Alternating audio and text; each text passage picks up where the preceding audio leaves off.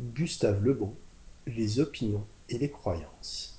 Livre 2, chapitre 4. Sous-titre 1. Le moi affectif et le moi intellectuel. En recherchant les motifs déterminants de nos opinions et de nos croyances, nous verrons qu'elles sont régies par des formes de logique très distinctes, bien que confondues jusqu'ici. Avant d'aborder leur examen, j'insisterai sur une division fondamentale des éléments psychiques qui dominent toutes les autres. Ils se présentent en effet sous deux formes bien différentes, les éléments affectifs et les éléments intellectuels. Cette première classification facilitera la compréhension des chapitres qui seront consacrés aux diverses formes de logique. La distinction entre le sentiment et la raison dut s'établir assez tard dans l'histoire. Nos lointains ancêtres sentaient vivement, agissaient beaucoup, mais raisonnaient très peu. Lorsque parvenu à une phase déjà avancée de son évolution, l'homme tenta de philosopher. La différence entre les sentiments et la raison apparut nettement.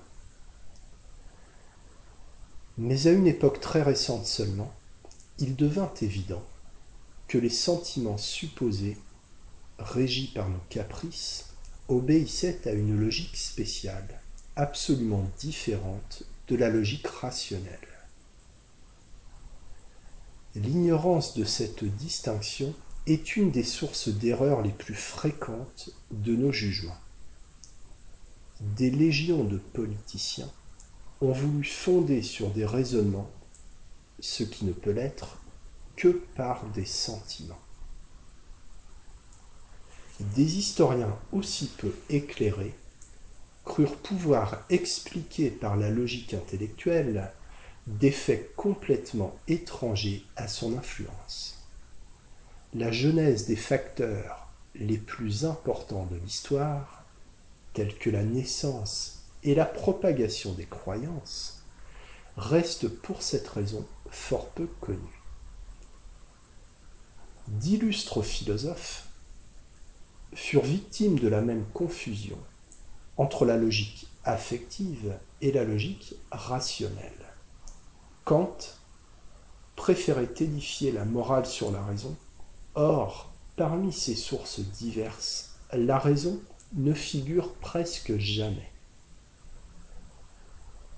Le plus grand nombre des philosophes persistent encore dans les mêmes errements. Ribot le fait très justement remarquer en parlant des, je cite, incurable préjugé intellectualiste des psychologues voulant tout ramener à l'intelligence, tout expliquer par elle, thèse insoutenable, car de même que physiologiquement, la vie végétative précède la vie animale qui s'appuie sur elle. De même, psychologiquement, la vie affective précède la vie intellectuelle qui s'appuie sur elle. Fin de citation. Il était nécessaire pour atteindre le but de cet ouvrage de bien insister sur cette différence entre l'affectif et le rationnel. La négliger serait se condamner à ignorer toujours la genèse des opinions et des croyances. Tâche difficile, cependant, de délimiter nettement la séparation du rationnel et de l'affectif les classifications indispensables dans l'étude des sciences établissent forcément dans l'enchaînement des choses des coupures que la nature ignore. Mais toute science serait impossible si nous n'avions pas appris à créer du discontinu dans le continu. La séparation entre l'affectif et le rationnel appartiennent à une époque avancée de l'évolution des êtres les phénomènes affectifs ayant précédé les phénomènes intellectuels, il est probable que les seconds sont sortis du premier. Les animaux possèdent des sentiments, souvent aussi développés que les nôtres, mais leur intelligence est beaucoup plus faible. C'est surtout par le développement de son intelligence que l'homme se sépare d'eux. Les sentiments appartiennent à cette catégorie de choses connues de chacun, quoique malaisées à définir. On ne peut les interpréter en effet qu'en termes intellectuels. L'intelligence sert à connaître les, et les sentiments à sentir. Or, connaître et sentir sont des manifestations que ne saurait exprimer un même langage. L'intelligence a pu se créer une langue assez précise, mais celle des sentiments est très vague encore. Le moi affectif et le moi rationnel, bien qu'agissant sans cesse l'un sur l'autre, possèdent une existence indépendante le moi affectif, évoluant malgré nous et souvent contre nous, la vie pour cette raison est pleine de contradictions. Il est possible quelquefois de réfréner nos sentiments, non de les faire naître ou disparaître. C'est donc bien à tort que nous reprochons à un individu d'avoir changé. Ce reproche sous-entend l'idée très fausse que l'intelligence peut modifier un sentiment. Complète erreur. Quand l'amour, par exemple, devient indifférence ou antipathie, l'intelligence assiste à ce changement, mais n'en est pas la cause. Les raisons qu'elle imagine pour expliquer de tels revirements n'ont aucun rapport avec les vrais motifs. Ces motifs, nous les ignorons. Souvent même, nous ne connaissons pas mieux nos vrais sentiments que les mobiles qui les font naître. Ouvrez les guillemets. Fréquemment, dit Ribot, on s'imagine ressentir pour une personne un attachement profond et solide, amour, amitié. L'absence ou la nécessité d'une rupture en démontre la réelle fragilité. Inversement, l'absence ou la rupture nous révèlent une profonde affection qui semble tiède et proche de l'indifférence. Fermez les guillemets. Il est donc impossible, comme le fait justement remarquer le même auteur, de juger avec le moi intellectuel la conduite du moi affectif. Bien que la vie affective et la vie intellectuelle soient trop hétérogènes pour être réductibles l'une à l'autre, on agit toujours sans tenir compte de la différence qui sépare les sentiments de l'intelligence. Tout notre système d'éducation latine en est la preuve. La persuasion que le développement de l'intelligence par l'instruction développe aussi les sentiments, dont l'association constitue le caractère, est un des plus dangereux préjugés de notre université. Des éducateurs anglais savent depuis longtemps que l'éducation du caractère ne se fait pas avec des livres. Le moi affectif et le moi intellectuel étant distincts, il n'est pas étonnant qu'une intelligence très haute puisse coexister avec un caractère très bas. Sans doute, l'intelligence et l'instruction montrent que certains actes malhonnêtes coûte plus qu'il ne rapporte. On verra rarement un homme instruit pratiquer de vulgaires cambriolages. Mais s'il possède une âme de cambrioleur, il la gardera malgré tous ses diplômes et l'utilisera dans des opérations aussi peu morales mais moins dangereuse et d'un profit plus sûr. Parmi les nombreux exemples qu'en fournit l'histoire, un des plus typiques est celui de l'illustre chancelier Bacon. Nul homme de son temps ne posséda une intelligence aussi haute, mais bien peu révélèrent une âme aussi basse.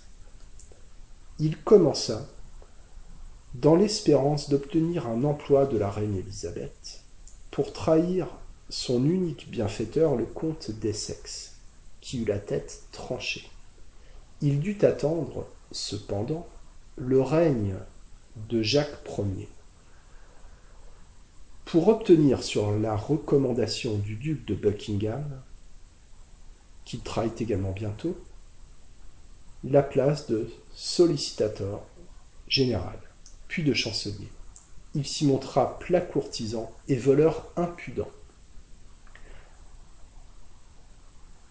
Ses concussions furent telles qu'il fallut le poursuivre.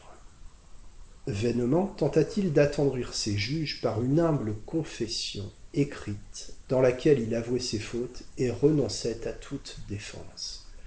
Il fut condamné à la perte de toutes ses places et à une prison perpétuelle.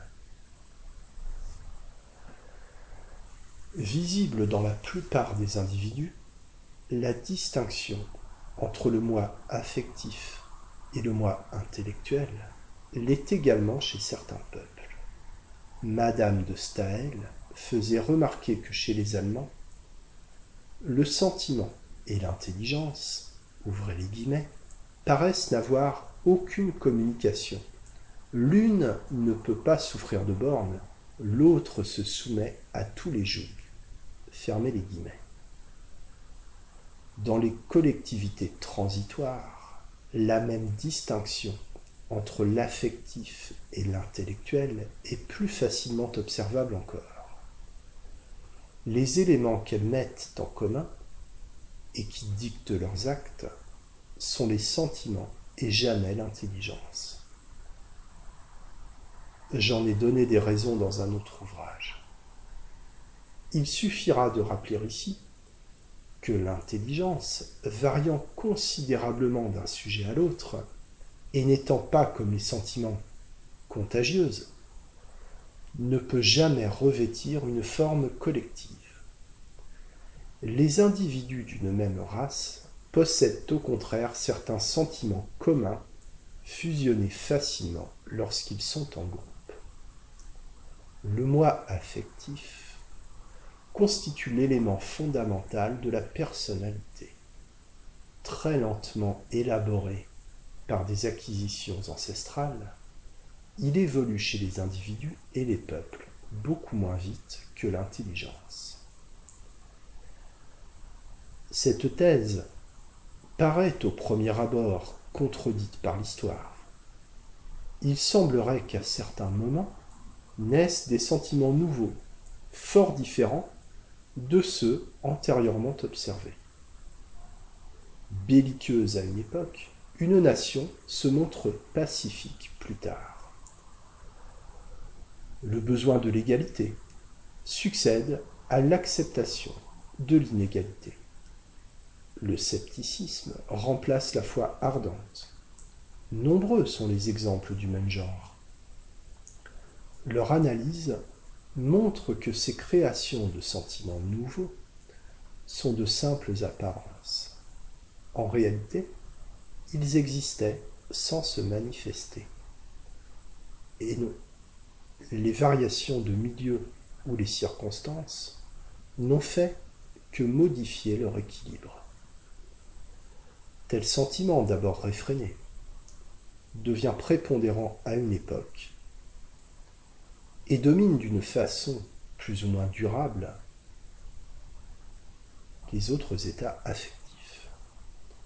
L'homme en société est bien forcé de plier ses sentiments aux nécessités successives que les circonstances et surtout l'ambiance sociale lui imposent.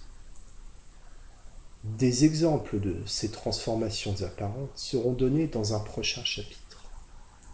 les sentiments semblent parfois changer alors qu'ils n'ont fait que s'appliquer à des sujets différents. L'espérance mystique, guidant l'ouvrier moderne vers les fumeuses tavernes, où des apôtres d'un évangile nouveau lui promettent un paradis prochain, est le même sentiment qui conduisait ses pères dans les vieilles cathédrales, où, derrière les vapeurs de l'encens, s'ouvraient les portes d'or de lumineuses régions pleines d'une félicité éternelle.